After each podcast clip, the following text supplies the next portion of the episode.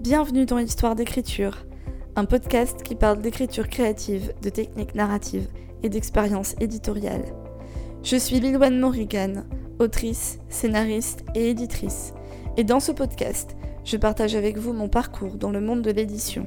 Je vous donne des conseils basés sur mon expérience, et je vous fais découvrir des invités venus de tous horizons. N'hésitez pas à vous inscrire à ma newsletter hebdomadaire pour plus d'astuces et d'anecdotes. Vous retrouverez tous les liens utiles dans les notes de l'épisode. Et maintenant, prenez un snack, une boisson ou tout ce qui vous plaira, et bonne écoute. Bonjour à tous et bienvenue dans ce premier épisode d'Histoire d'écriture. Je suis vraiment contente de m'être lancée dans l'enregistrement de celui-ci, sur un coup de tête presque, parce que ça fait quand même plus d'un an que je parle de créer un podcast et j'ai pas mal de témoins autour de moi, sans jamais avoir osé sauter le pas. Je sais pas pourquoi, parce que je me comparais aux autres, encore une fois, sans aucun doute. Et bref, tout ça pour dire que nous voilà, enfin me voilà en tout cas. Et hum, dans cet épisode, on va parler de la thématique du jour pour le challenge que j'ai lancé sur Instagram, hashtag je suis autorice, et qui d'ailleurs fonctionne particulièrement bien puisque vous n'êtes pas loin d'une centaine à le faire ce qui est euh, inattendu. J'étais persuadée que je serais seule, donc euh, bah, c'est pour mon plus grand bonheur évidemment. Et la thématique du jour, c'est la première histoire écrite, celle euh, où je pouvais me vanter que ce soit à peu près cohérent, que ça comporte un début, un milieu et une fin, et qu'on pouvait vraiment appeler ça histoire si on n'était pas trop regardant. Alors pour ma part, c'était l'histoire d'une petite sorcière handicapée qui était en fauteuil roulant électrique, donc j'ai pas été chercher d'inspiration très loin, calquée sur l'adolescente que j'étais. Elle avait des pouvoirs, elle pouvait par exemple se rendre invisible, je crois qu'elle pouvait aussi lire dans les pensées des gens. Elle avait un certain nombre d'autres euh, aptitudes aussi, mais euh, j'ai un peu oublié lesquelles depuis. Enfin bref, en tout cas, grâce à tout ça, et surtout avec l'aide de ses amis, puisqu'elle avait euh, une bande d'amis de, euh, du collège, enfin voilà, elle combattait les monstres de sa ville. Alors dans le tas, il y avait des vampires, il y avait des loups-garous, il y avait des démons. C'était vraiment un joyeux bordel. Je crois qu'on peut pas dire les choses autrement. Et l'anecdote la plus drôle, je pense, c'est qu'elle s'appelait Lilouane Morrigan. Et oui, c'est le premier personnage que j'ai écrit avec ce nom. Si vous me suivez sur Instagram, vous avez dû lire la publication que j'ai faite il y a quelques semaines, je crois, où j'expliquais d'où venait l'origine de mon pseudo. Et j'avais révélé à ce moment-là que Lilouane Morrigan, c'était un personnage qui revenait très souvent dans les histoires que j'écrivais il y a quelques années. Elle a eu plusieurs formes. Les personnages étaient indépendants les uns des autres, c'était pas les mêmes histoires ça ne se suivait pas, il n'y avait pas du tout, du tout de lien entre, entre elles.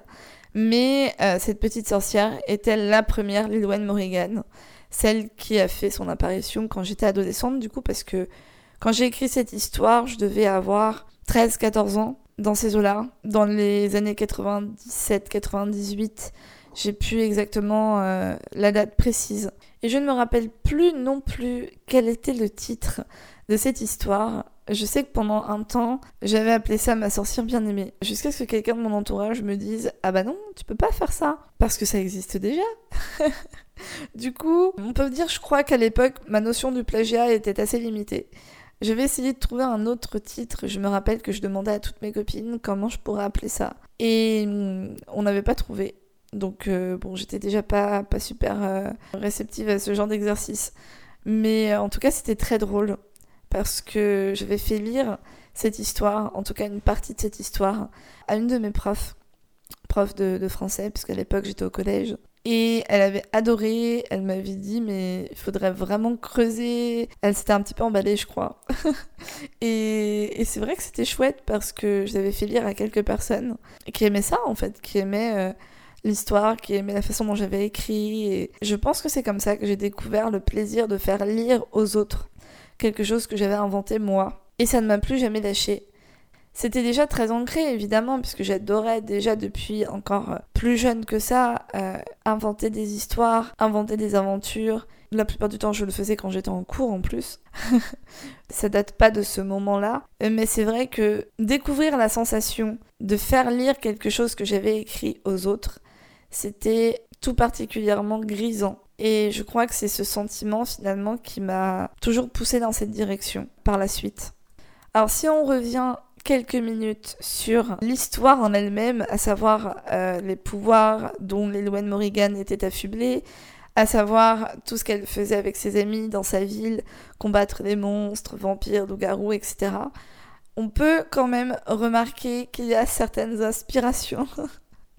C'était l'époque qui voulait ça, puisque je devais avoir, comme je vous le disais tout à l'heure, 13-14 ans, donc on est à peu près sur les années 97-98. Et à cette époque, forcément, il y avait Buffy, il y avait Charmed, des séries qui aujourd'hui sont très ancrées dans la pop culture et sont devenues iconiques, mais qui à l'époque venaient tout juste d'être créées et diffusées. Et que bah, je regardais en tout cas sur M6 euh, quand ça passait avec euh, la fameuse trilogie du samedi soir, celle qu'on n'oubliera jamais. Et c'est vrai que déjà à cette époque de ma vie, j'adorais regarder des séries, toutes sortes de séries. Il n'y avait pas que Buffy et Charmed, hein, par ailleurs, je regardais aussi beaucoup Le Caméléon, euh, il y avait quoi d'autre? Roswell, évidemment. Plein de séries qui sont devenues iconiques aujourd'hui, comme je le disais, et dont je, je, m'inspirais sans cesse à ce moment de ma vie. Et c'était chouette finalement parce que ça contribuait à faire travailler mon imagination. Mais c'est vrai que cette histoire avec Lil Morrigan, donc on va l'appeler ma sorcière bien-aimée, était particulièrement inspirée de Buffy et de Charmed, même s'il n'y avait pas d'histoire de sœur dedans. Mais voilà, c'était euh, c'était pas un plagiat parce que j'aime pas parler de ça à cet âge-là. On n'est pas vraiment conscient de ce qu'on fait et de ce qu'on écrit. Mais euh, c'était plutôt de l'ordre de la fanfiction. Et c'était en tout cas très chouette. Et j'en ai un excellent souvenir. Un jour, peut-être que je me repencherai sur cette histoire avec mes yeux d'adulte. Je ne sais pas. Pour, pour de la littérature jeunesse, ça pourrait être sympa. Mais on n'en est pas là. je pense en tout cas que c'est une histoire qui a été nécessaire pour ma construction d'autrice. Parce que finalement, elle a enclenché pas mal de choses par la suite. Parce que je recherchais à nouveau ce sentiment de faire lire quelque chose et de voir les yeux euh, du lecteur euh, concerné pétiller devant, euh, bah, devant ce que je lui proposais. Parce qu'à l'époque, les gens étaient gentils aussi. J'étais une petite ado en fauteuil roulant. J'étais toujours de très bonne humeur, toujours très enthousiaste. Donc c'est vrai que je, je dis pas que c'était de la pitié, mais il y avait ce côté un petit peu Oh, qu'est-ce qu'elle est mignonne, elle écrit, c'est trop mignon. En fait, je, je pense pas que c'était très sérieux. oh, c'est ce que je me dis aujourd'hui en tout cas. Mais voilà, c'était, j'étais à la recherche toujours de ce sentiment et j'ai écrit plein d'autres histoires. Donc je garde vraiment un souvenir attendrissant de ce premier essai qui a été nécessaire en fait pour être celle que je suis aujourd'hui. C'est ici que se termine l'épisode. Merci pour votre écoute. Si vous avez apprécié ce petit moment passé ensemble, je vous invite à mettre une note sur la plateforme où vous vous trouvez. Ça m'aidera à avoir plus de visibilité. Vous pouvez aussi le partager autour de vous et me suivre sur Instagram où vous me retrouverez sous le nom de Lilwen Morrigan. J'y partage presque tout mon quotidien d'autrice, de scénariste et d'éditrice. En ce qui me concerne, je vous dis à dans 15 jours pour un nouvel épisode et d'ici là, bonne écriture